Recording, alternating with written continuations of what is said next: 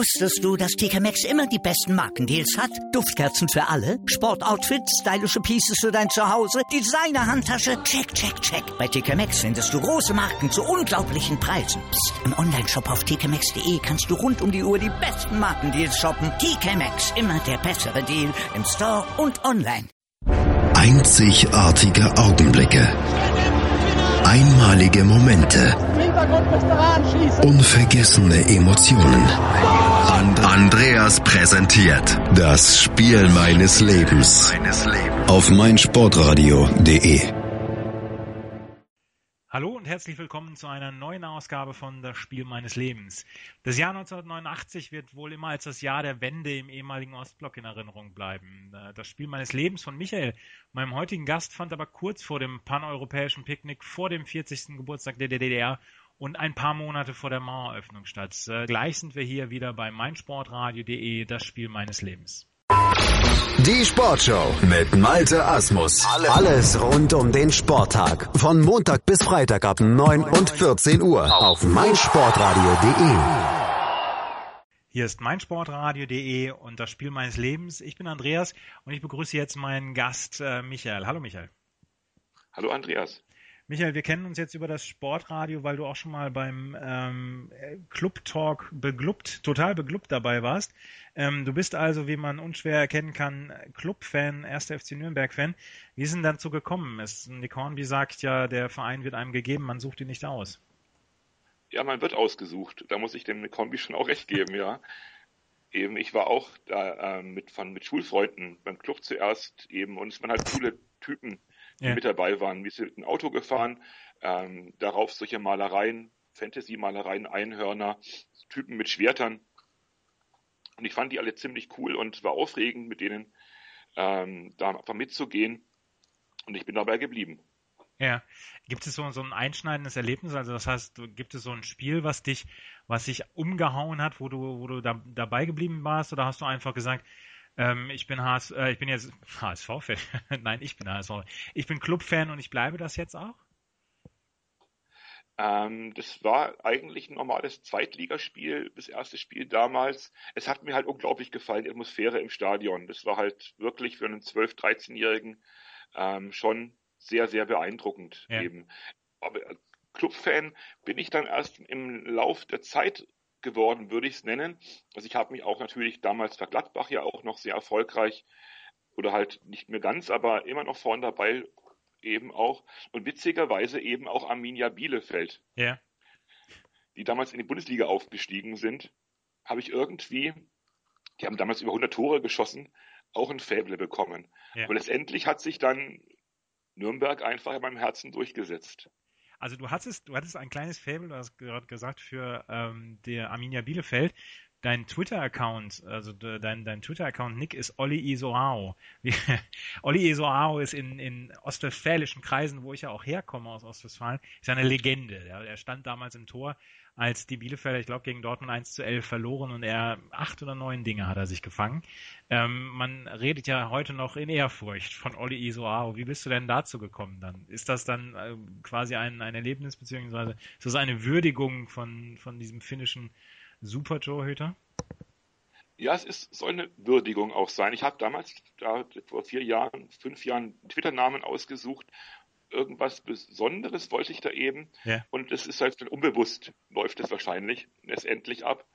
Und ich habe damals auch als in der Jugend Torwart gespielt und da ich technisch nicht sehr gut war, musste ich auf dem Bolzplatz auch immer ins Tor. Hatte also auch ein Faible für Torhüter an sich. Mhm. Und irgendwie ist es halt auch so, dass halt die, dass es zum Leben und auch zum Fußball ganz wichtig ist, dass es auch Niederlagen gibt, dass man verlieren kann und dass man die auch verlieren und die auch elf Tore kassieren und trotzdem ähm, ja alles geben, letztendlich auch irgendwie würdigt. Ja.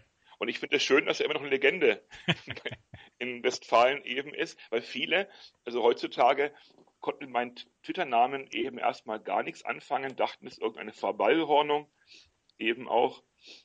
Aber es ist umso schöner, dass er noch der hochgehalten wird. Ja, absolut. Der also, ich musste, als ich deinen, deinen Twitter-Account zum ersten Mal gesehen habe, musste ich tatsächlich lächeln und ich habe selig gelächelt. Ich habe gedacht, nee, das ist, das ist schön. Das sind so die 80er in Reinkultur. Ähm, der, der Club an sich ist ja ist ja so ein bisschen so eine Fahrstuhlmannschaft in den letzten 25, 30 Jahren gewesen. Es gab dann auch große Erfolge, wie jetzt vor ein paar Jahren unter Hans Meyer der DFB-Pokalsieg. Aber insgesamt ist es schon so eine, so eine Mannschaft, die so alle drei, vier Jahre dann auch mal wieder die Liga wechselt.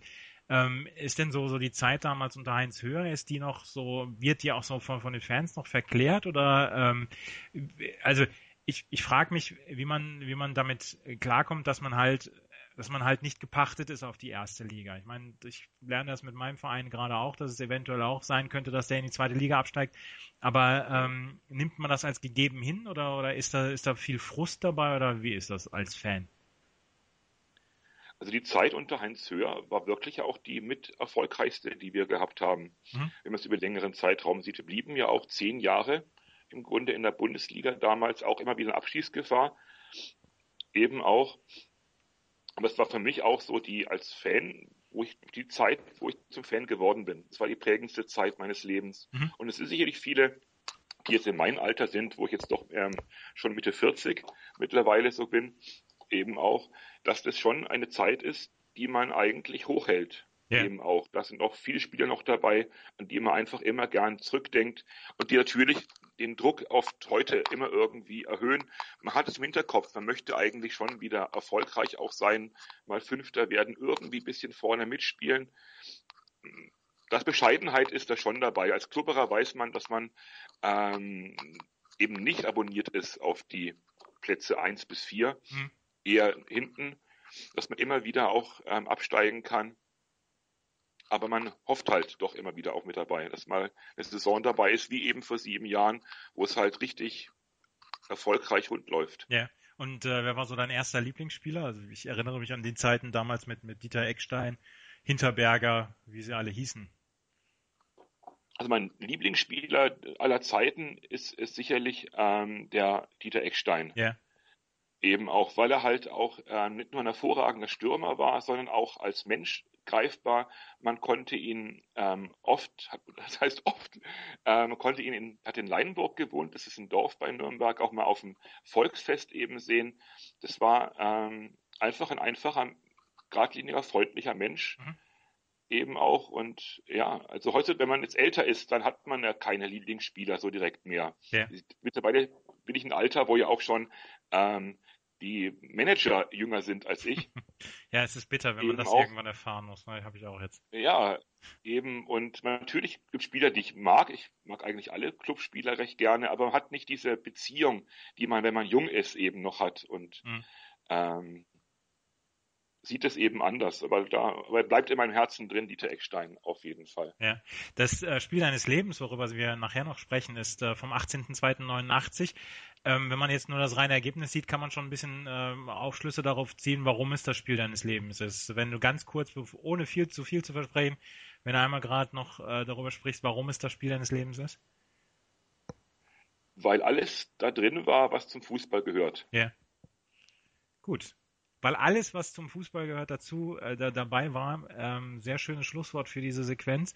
Ähm, gleich äh, sprechen wir mal ein bisschen über die Ausgangssituation, wie, wie Nürnberg damals ähm, dastand und ähm, ob, ob dieses Spiel eine Bedeutung hatte wirklich für, für den Club und dann auch für den Gegner. Es geht um das Spiel Nürnberg gegen FC St. Pauli vom 18.02.89.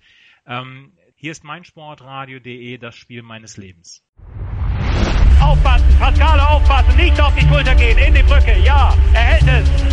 Das darf doch nicht wahr sein. Ringen auf meinsportradio.de. In Zusammenarbeit mit dem Deutschen Ringerbund berichtet meinsportradio.de exklusiv über den deutschen Ringersport. Jede Woche neu. Auch als Podcast mit Malte Asmus. Ringen auf meinsportradio.de. Hier ist meinsportradio.de, das Spiel meines Lebens. Andreas und Michael unterhalten sich über das Spiel ähm, 1. FC Nürnberg gegen FC St. Pauli vom 18.02.1989. Michael, wenn du, also ich gebe jetzt mal von der Ausgangssituation des Clubs damals im Jahr 88 aus. Der Club war in der ersten Saison als Neuling gerade aufgestiegen, ähm, hatte damals einen guten fünften Platz gehabt, ist dann in der nächsten Saison sogar im Europapokal gewesen, hat in zwei ganz engen Spielen gegen AS Rom verloren damals, Ähm, ich kann mich sehr, sehr gut an diese beiden Spiele gegen den AS Rom erinnern. Ähm, das war damals wirklich mit, mit tollem Kampf, wirklich ganz knapp in der Verlängerung des Rückspiels verloren. Ähm, aber das hat dem, dem, der Mannschaft anscheinend nicht so gut getan in der Liga, weil es stand zur Winterpause stand nur der 14. Platz. Wie, äh, erinnerst du dich äh, gut an diese, an diese Hinrunde damals? Ja, es war ähm, auch die erste Saison, in der ich als nicht mehr Auszubildender mit Auszubildendengehalt gearbeitet habe, sondern richtig halt Geld verdient habe und konnte mir es leisten, jedes Spiel zu besuchen. Ja. Eben auch. Und ich war auch bei, beim AS Rom, beim Rückspiel war ich dabei, beim Hinspiel musste ich arbeiten, habe es nur am Radio mitbekommen, was ja unglaublich war. Wir gewinnen 2 zu 1 in Rom. Ja.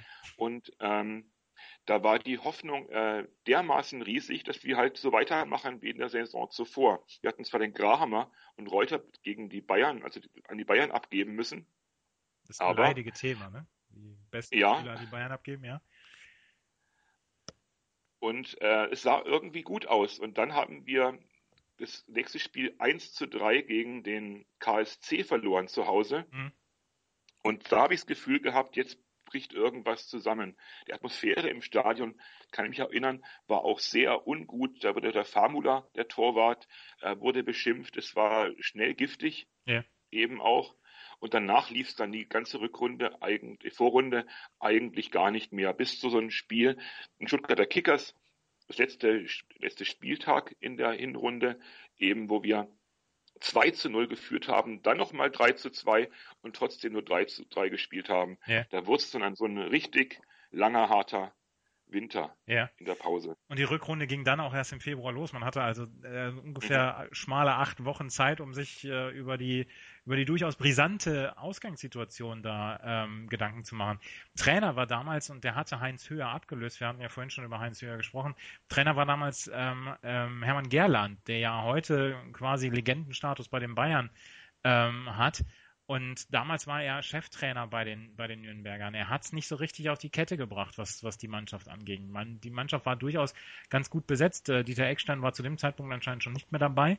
Aber Leute wie, wie Köpke oder Brunner, Gieske, Filipkowski, das war ja durchaus Bundesliga-fähiger, äh, ein Bundesliga-fähiger Kader. Ja, aber dass Eckstein eben nach Frankfurt gegangen ist, weil es halt auch Unstimmigkeiten im Verein gab, die ich nicht mehr so genau rekonstruieren kann aber da gab es Streit jedenfalls. Ähm, da habe ich halt auch schon ein schlechtes Gefühl gehabt, weil wenn der Eckes eben geht, ja. äh, da kann es nicht gut laufen. Ähm, ja, eigentlich hätten wir mit der Mannschaft ähm, durchaus Chancen gehabt, ja, vorne zu, mitzuspielen, denke ich. Ja. Ähm, es hat nicht sollen sein, nach der, nach der ersten oder nach dem 17. Spieltag stand man mit 13 Punkten oder mit 11 Punkten stand man äh, mit dem Rücken gerade geradezu zur Wand und ähm, musste dann, hatte zwei Punkte Vorsprung auf die Stuttgarter Kickers als 16. Hannover und Waldhof Mannheim waren damals noch 17. und 18. Ähm, der 18. Spieltag ging dann gegen den FC St. Pauli, die waren Aufsteiger zu dem Zeitpunkt und äh, hatten eine sehr, sehr gute Hinrunde gespielt, standen mit äh, 18 äh, zu 16 Punkten wirklich extrem gut da und ähm, dann sollte das Spiel gegen die Nürnberger kommen. Und dann über das Spiel gegen den ersten FC Nürnberg in Nürnberg, über das Spiel des Lebens von Michael reden wir gleich weiter. Hier ist mein Sportradio.de, das Spiel meines Lebens. Ja, liebe Hörer, mein Name ist Birgit Fischer. Ich habe schon ganz viele Medaillen gewonnen im Kanu-Rennsport, im Kajakpaddeln und ja, ich grüße alle Hörer, die jetzt mein Sportradio.de hören. Hören, was andere denken auf meinsportradio.de. Hier ist meinsportradio.de, das Spiel meines Lebens. Ich bin Andreas und ich habe immer noch den Michael zu Gast bei mir. Ähm, Michael, wir haben eben ein bisschen über die Ausgangssituation gesprochen des ersten FC Nürnberg. Die war nicht ganz so gut. Man stand quasi ein bisschen mit dem Rücken zur Wand, 14. Platz. Man hatte nicht viel zwischen sich und den Abstiegsplätzen. Und äh, am 18.02.89 um 15.30 Uhr ähm, brachte Hermann Gerland folgende Elf der, der Nürnberger auf die, auf die Wiese. Da war Köpke im Tor, Kuhn als Libero, Brunner und Gieske als Manndecker, Philipp Kowski, Ralf Dusend mit einem ordentlichen Schnürres damals auch schon, Schwabel und Schneider, Wagner im Mittelfeld und dann äh, Wirsching und Hausmann in, im Sturm. Von äh, Wirsching hatte man sich damals einiges auch erwartet in der Saison. Er war schon so ein bisschen der Nachfolger von Dieter Eckstein, oder? Ja, war ein talentierter Spieler bei von Schweinfurt gekommen, ja. eben auch, und hat in dem Spiel ja auch wirklich voll eingeschlagen. Ja, darüber reden wir gleich noch, wie, wie Ralf Wirsching da eingeschlagen hat. Ähm, Helmut Schulte war damals Trainer des FC St. Pauli und ähm, St. Pauli spielte mit Ippich im Tor, Volker Ippich, die alte Torwartlegende, ähm, Kotschian als Libero, Ulbricht und Trulsen in der Abwehr, Olk, Zander, Gronau, Dams und Flath im Mittelfeld und Stäubung und Golke im, im, im Angriff. Ähm, es gibt diesen Twitter-Account at ex-Profis, der würde sich äh, alle zehn Finger danach lecken nach dieser Aufstellung. Das, ähm, das war schon gehobene 90er, 80er Arbeiterklasse. Oder? Ja, fantastisch, ja. Alles Namen, wenn man die auch so noch hört, jetzt ohne besonders vorzubereiten, ähm, da klingelt schon was, wenn man da das alles mitgemacht hat, ja. Als Fan des 80er Jahre Fußballs ähm, treten einem die Tränen in die Augen. Auch noch der Schiedsrichter Dieter Pauli, auch alte, oh, ja. alter Schiedsrichterheld. Und ähm, damals, du hast mir vor, im Vorgespräch erzählt, das äh, Stadion in Nürnberg war so ein bisschen im Umbau damals begriffen. Ähm, die Nürnberger, die Klubberer waren so ziemlich die ersten, die äh, das Stadion modernisiert haben damals, oder? Ja, das ist richtig, ja. Ja, ähm, Du bist damals hingegangen zum Spiel. Gibt es in irgendeiner Weise Geschichten rund um, rund um das Hingehen mit, warst du damals, also du hast erzählt, du warst bei jedem Heimspiel dabei, gab es da Dauerkarte, ähm, gab es immer so, so, ähm, weiß ich nicht, Rituale, die du eingehalten hast oder die eingehalten werden mussten, um, um ein erfolgreiches Spiel zu sehen? Ähm, da habe ich äh, das versucht zu vermeiden, diesen Aberglauben. eben auch. Aber ich bin meistens mit meinem besten Freund damals eben immer zum Spiel hingefahren eigentlich, war aber diesmal alleine dabei. Eben auch, was ich seit langer Zeit nicht mehr da, was ich mir erinnern kann, gewesen bin. Ja. Und auch in einem anderen Block, eben in dem Block der härteren Fans, würde heute Ultras sagen, mhm. war ich eben diesmal drin. Warst du denn so, so ein Fan, der ähm, ordentlich Stimmung mitgemacht hat? Oder, oder warst du jemand eigentlich, der immer so ein bisschen an der Seite stand? Vielleicht auch einer von den Millionen Nationaltrainern, die dieses, dieses, diese, diese Nation hat? ich würde mich schon auch als eher so als Außenseiter bezeichnen. Ich habe zwar auch eine Kutte getragen, ja. Äh, dann auch Aufnäher gesammelt eben auch, aber so richtig, aber ich habe es immer eher so, ich wollte das Spiel einfach genießen, auch mitschreien und brüllen und alles mitmachen. Aber ähm, ich war so nie auch in keinem Fanclub eben dabei. Ich habe das eher sozusagen still, kann man nicht sagen, aber eben ähm, anders mich engagiert, sage ich mal dafür. Ja, ich bin ja so ein bisschen beim, beim Fußball eher so der resignative Typ. Ich stehe da immer mit Händen in den Taschen und ähm, werde auch leicht weinerlich, wenn der HSV nicht gut spielt. Also äh, da, da verstehst du mich, ja?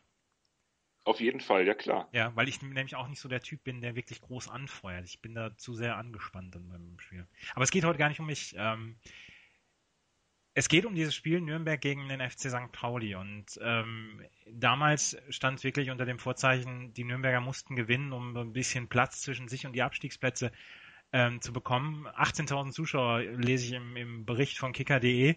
Ähm, erzähl mal, es, ging nämlich relativ schlecht los für, für die Klubberer und für dann auch die Fans. Ja, aber André Golke hat ein Tor gemacht, der dann auch bei uns später äh, paar Jahre auch gespielt hat. Ja. Eben auch. Wobei ich ja sagen muss, dass ich an das Spiel leider jetzt äh, nicht in Details Erinnerung habe. Ja. Eben, ich habe diese äh, Atmosphäre einfach aufgesogen, die dann sich im Spielverlauf entwickelt hat, weil wir sind ja gegen St. Pauli dreimal in Rückstand immer geraten. Ja. Also, und haben das immer wieder aufgeholt. André Gulko, du hast es gerade gesagt, sechste Minute schoss das 1 zu 0. André Gulke war auch immer so ein bisschen kurz vor dem Sprung zur Nationalmannschaft, hat es dann wohl nicht ganz so, so hingehauen bei ihm. Philipp Kowski hat dann das 1 zu 1 geschossen, relativ äh, frühzeitig dann auch. Ähm, und dann ging es im, im, quasi Minutentakt in der ersten Halbzeit noch weiter. 1 zu 2 durch Flath, durch Ewan Flath in einer 21. Minute. Ähm, Wirsching hatte dann auf Vorlage von Dusend das 2 zu 2 geschossen und kurz vor der Halbzeit dann das 2 zu 3 von Thomas Brunner der ähm, dann für die Pausenführung des FC St. Pauli dann sorgte. Und ähm, gerade bei, also bei einem normalen Bundesligaspiel, wenn fünf Tore in der ersten Halbzeit fallen, da steht man ja unter Dauerstrom. Ja, das war sicherlich auch so. Die Atmosphäre war halt wirklich, dann hat sich entwickelt, dass man merkte, man ist an was Besonderen irgendwie. An diesem Tag irgendwie die Abwehrreihen haben einen Friedensvertrag geschlossen, da passiert nicht viel, eben auch und es ging hüben und drüben. Es hat sich so aufgeschaukelt ja. eben auch. Und ähm, ich fand es fantastisch, wie wir halt eben in unserem Fanblog, da hat sich was entwickelt. Eben darum ist es auch sicherlich das Spiel meines Lebens geworden, ähm, weil ich in dieser Menge aufgegangen bin. Mhm. Das ist was sehr, ist was sehr Schönes, aber auch was sehr Gefährliches, so in der Menge aufzugehen eben. Aber es war an diesem, an diesem Tag, zu dieser Zeit genau, war das wunderschön, wie wir dann auf dieses Spiel als Fans reagiert haben, die Mannschaft angefeuert haben, geschrieben, getobt haben. Auch mal ein Schneeball flog zu den St. Pauli-Spielern hin. Ja. Wobei ich glaube, die wurden nie getroffen, weil auch die äh, Laufbahn dazwischen war. Ja. Eben auch. Ähm, und es war halt diese Atmosphäre eben war einzigartig, weil es gab halt wie heute diese Ultras, die Dauersupport eben machen, das gab es ja damals noch nicht ja. eben auch, sondern da hat sich eben dann ein spielabhängiges ähm, also spielabhängiger Support eben ergeben und hat es aufgegriffen, dass man immer wieder versucht hat, diesen Rückstand aufzuholen. Ich bin ja. Aber man wusste, wenn man verlieren, dann äh, wird es ganz schwierig. Ja, ich bin ja, ich bin ja ein Fan von äh, situationsabhängigem Support. Ich bin ja nicht so der Fan von diesem, ähm, von dem Dauersupport, von dem vielleicht auch Dauersingsang von den Ultras. Ähm, das möchte ich jetzt nicht abwertend meinen, aber ähm, in mir liegt ja situationsbezogener Support tatsächlich auch mehr. Vermisst du diese Zeiten so ein bisschen? Ähm, muss ich schon gestehen, dass mir das schon dass ich das schon gern hätte. Yeah. Eben auch. Die Ultras machen viele gute Sachen. Eben auch dabei. Ich will sie auch nicht diskreditieren. Sie machen es anders als wir und es sind oft jüngere Leute auch und es ist alles wunderbar. Aber es ist doch, es nimmt auch vielleicht den anderen dann ein bisschen eben Raum ein. Ja. Sie werden, es ist halt eben zu, zu kräftig, zu stark, zu raumfüllend. Ja. Teilweise auch, ja. Sie nehmen sich zwischendurch auch etwas zu wichtig, habe ich manchmal das Gefühl. Ja, ich durchaus auch, ja. ja. Um mal auf, den, auf, das, auf das Spiel wieder zurückzukommen. Zweite Halbzeit ging los mit dem 2 zu 3 Rückstand und dann gab es eine Einwechslung von ähm, Hermann Gerland, der brachte Suleiman Sahne. Sané, Entschuldigung. Ja. Auch eine auch alte Clublegende.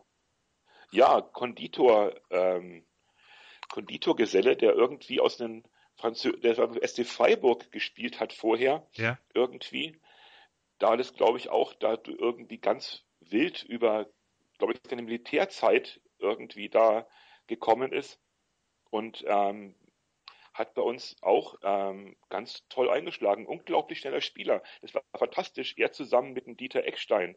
Also das war unglaublich. Das, das schnellste Sturmduo der Bundesliga, würde ich sagen, bis heute. Die waren sogar so schneller, dass der Ball zu langsam für die beiden war. Ja. Dass manchmal eben sie schon wohin gelaufen sind, wo der Ball noch gar nicht nachgekommen ist. Ja, er hat in seiner Zeit für, für Nürnberg hat er in 57 Ligaspielen 12 Tore und 10 Assists gehabt. Ähm, war ja durchaus ein wichtiger Mann dann ja auch für, für die Klubberer, ne?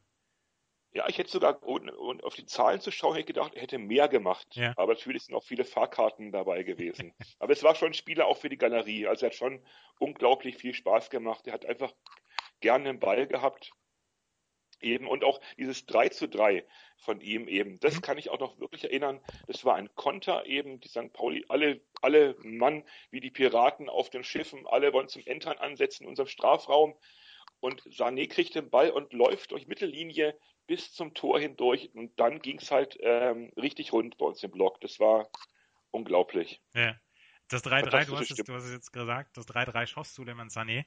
Und ähm, elf Minuten später das 4 zu 3, Egon Flath mit dem Eigentor. Damit war das Spiel quasi gedreht. Und äh, Wirsching musste nur noch den Sack zumachen in der 82. Aufvorlage von Sané, äh, brachte er das 5 zu 3 und äh, da brachen doch alle Dämme, auch äh, alle Dämme, auch wenn es nur 18.000 Zuschauer in einem in einem Stadionumbau waren, oder? Ja, es hat reingeschneit, es hat auch wirklich, war sehr kalter Tag, weil es auch ja. eben und es war offen der, unser Blog damals, also nichts Überdachtes eben auch, es wirkt hat wirklich da auf uns runtergerieselt, eben, eben auch, und ich weiß nur, dass ich irgend, bei den Jubeln nach den verschiedenen Toren bin ich immer irgendwo an einer anderen Stelle des Blogs wieder irgendwie zu mir gekommen, ja. weil wir uns alle halt so in den Armen gelegen sind, durcheinander gewirbelt wurden. Also das war wirklich, ich habe auch hinterher blaue Flecke gehabt, ja. aber es war eine großartige Erfahrung eben auch. Ja, aber das ja. nimmt man ja in Kauf, ne, für, für so ein Spiel. Für sowas immer auch, ja. Ja. Das war der, das, der, das Spiel Nürnberg gegen St. Pauli, das Spiel meines Lebens von Michael. Äh, hier ist mein Sportradio, das Spiel meines Lebens. Hannover liebt. Die 96 Show mit Tobi. Erste Frage immer an neue Gäste in dieser Sendung. Warum Hannover 96? 60 Minuten schwarz-weiß-grün auf den Punkt gebracht. Gibt es jetzt die große Aufholjagd? Taktische Analysen. Die besten vier Minuten von Hannover 96. Und klare Statements zu den Roten. Dann wird er halt rausgeschmissen, Abfindung gezahlt, der nächste Trainer holt.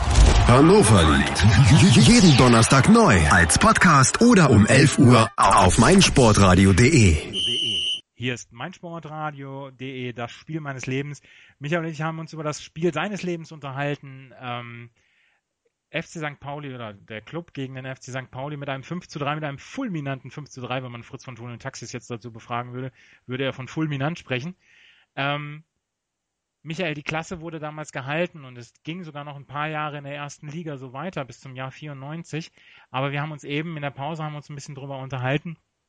Ähm, mit dem Club verbindet man auch immer noch den Abstieg 99, diese ähm, diese unglaubliche Schlusskonferenz der ARD im, im, im Radio mit Günter Koch, wir melden uns vom Abgrund und ich pack das nicht mehr, ich will das nicht mehr. Jan-Age Fjörtoft mit dem Tor ähm, für Frankfurt, damals mit Jörg Berger als Trainer. Wie hast du das damals dann erlebt? Also ich habe damals in München das Spiel nicht live im Stadion verfolgen können, weil ich Nachtdienst hatte eben und dann ähm, und ich habe es im Radio eben gehört, eben die berühmte Günter Koch Reportage eben auch und es läuft mir auch immer noch, da wenn ich dann denke an das Spiel, wird mir heiß und kalt, weil es halt wirklich, das war ein Ausnahmezustand und ich bin mir auch nicht zu schade zu sagen, dass ich damals auch schon als Anfang 30-Jähriger nach diesem Spiel ähm, geweint habe, weil es dermaßen einen mitgenommen hat, eben aus diesem, ähm, ich habe noch zwei Tage Spieltage vor Schluss, war ich im Spiel gegen die Bayern im Stadion. Ja. Wir haben dieses Spiel sogar gewonnen gehabt ja. eben auch. Und ich habe kleinen Zettel dabei gehabt, also damals noch keine Handy und sowas eben auch, sondern mal alles aufgeschrieben auf Zetteln, ja. wie, wie, wie ob wir jetzt gerettet sind. Und dann nach meiner Stelle gerechnet eben auch und habe den Leuten dann nach dem Biergarten gesagt, wir haben es geschafft, wir sind jetzt durch. Und dann bekommen wir noch diese unglaublich absurde, ähm, unwahrscheinliche, diesen unwahrscheinlichen Abstieg eben hin. Ja, ja. Ich weiß noch. Aber das ist, ja? Ja, Frank Baumann hat ja damals kurz vor Schluss hat er ja noch, einen, noch einen Ball daneben gesetzt. Oh Gott. Und ja. ähm, man hat ihn später, ich habe in Bremen gewohnt und man, man es zählte sich, dass man Frank Baumann auch Jahre später nicht auf diese Szene ansprechen durfte, ähm, weil er dann ganz, ganz, ganz, ganz schlecht drauf kam. Ich glaube, dem ist das auch richtig nahe gegangen. Aber Nürnberg hatte so viele Geschichten dann auch in seiner Liga zugehörigkeit. Zum Beispiel das auch, auch diese Geschichte mit dem Phantomtor von Thomas Helmer ähm, oder, oder diese Geschichte mit dem Pokalsieg. Also an Geschichten, äh, da wart ihr nie drum verlegen, ihr Klubberer. Nee, wobei halt das, oh, das, das, das, äh, Gleichgewicht, oder die, eben die Waage hat sich da halt leider halt zu diesen kuriosen Momenten oder zu diesen tragischen Momenten ja. ähm, halt dann gesenkt. Wobei das, glaube ich, das macht dann auch uns Klubberer aus oder für mich als, als Clubfan fügt sich da was zusammen. Ich habe mir den Verein nicht ausgesucht, aber er passt eigentlich auch zu mir letztendlich, dass man auch, wie gesagt, im Scheitern, auch im Verlieren, eben auch zu seinem Verein weiterhin steht. Und die Kampagne, die jetzt gerade bei uns ähm, beim Club läuft, die vielleicht für Außenstehende so als Marketingkampagne rüberkommt, ich bereue diesen diese, ich bereue diese Liebe nicht. Mhm. Das ging ja von einem Fan aus, der gerappt hat, eben auch erst war, gibt es so ein, gibt's auch so ein Video mit Gitarre mhm. und dann wurde es als Rap eben gemacht. Das ging von den Fans hier aus. Ja. Und ähm, das macht uns, glaube ich, schon halt eben aus, dass wir halt auch dass Erfolg nicht unbedingt zu, ähm, zu den Kernvoraussetzungen dazu gehört, Fan zu werden, sondern dass man eben auch ähm, in schlechten Zeiten, wir sind ja auch in der dritten Liga, haben ja auch gespielt, dann 96, 97, da fährt man dann halt über die Lande und hat auch so seinen Spaß daran eben ja. auch, ja. ja. Äh, ich meine, ihr wurdet dann ja auch entschädigt mit diesem, in diesem Jahr unter Hans Meyer und dem Pokalsieg. Ich habe es damals den Nürnbergern so unglaublich gegönnt, ähm, als sie gegen Stuttgart dieses, ähm, dieses Spiel gewonnen hatten. Ähm, wie hieß er nochmal? Christ Christiansen? Wer, wer hatte das Tor geschossen? Ja. ja, genau. genau. Und ähm, damals äh, hatten sich die Stuttgarter ja als absolute Kloppertruppe im Finale erwiesen und ähm, das war schon, das war schon damals auch mit Marek Mintal, den man ja, den man ja glaube ich heute noch huldigt, ähm, war das schon eine tolle Zeit. Ähm, wie würdest du jetzt den Verein heute bewerten? Jetzt durch Gerd-Jan Verbeek, durch, die, ähm, durch den Trainerwechsel, den es dann ja gegeben hat. Ähm, da geht's ja schon äh, aufwärts jetzt auch mit dem Club, oder? Ja, das ist äh, auch so von seiner Persönlichkeit her ein sehr ähm, interessanter Typ eben auch, ähm, dessen eigenen Weg geht, der offensiven Spiel, Stil spielen möchte. Also ich glaube schon, dass wir, ähm, dass wir auf einem guten Weg damit sind. Auch der Martin Bader, ich musste ihn da sehr loben. Man, es wird immer sehr viel kritisiert und ähm, ja. gemotzt. Auch wir, auch wir Franken neigen ja immer gern dazu, immer ähm, das Schlechte erstmal zu sehen und das, was gut ist, nicht unbedingt ähm, zu erwähnen. Aber er, er zieht da ähm, einen Trainer, einen Trainer aus dem Hut. Vorher fliegen Namen wie Fink und so rum, all die Altbekannten, die keiner mehr haben will eigentlich. Ja. Und immer wieder Leute, die eigentlich was können, aber nicht bekannt sind. Ja. Und geht seinen Weg. Ja. Michael, wir sind am Ende der Sendung schon angelangt. Ja. Ähm, vielen Dank. Okay. Es hat mir sehr, sehr viel Spaß gemacht, diese Sendung mit dir zu machen. Ähm, danke für deine Erinnerung. Es war mir auch eine große Freude, darüber im Club zu sprechen, ja, mit dir. Ja, sehr gerne, immer wieder. Ähm, wenn ihr, die ihr jetzt gerade zugehört habt, wenn ihr mal über ein Spiel eures Lebens berichten wollt, wenn ihr denkt, Mensch, ich habe ein Spiel, was ich nie in meinem Leben vergessen werde, das muss nicht unbedingt immer Fußball sein. Wir haben auch schon über Tennis geredet, wir haben schon über Eishockey geredet, dann kontaktiert uns unter facebook.com slash meinsportradio.de oder ähm, facebook.com slash meinsportradio oder auf Twitter at meinsportradio. Da hat mich zum Beispiel der Michael kontaktiert über Twitter. Wir würden uns dann mit euch in Verbindung setzen und dann kriegen wir eine Stunde hin mit guter Musik aus dem Jahr des Spiels deines Lebens und äh, mit der Geschichte zu dem Spiel deines Lebens.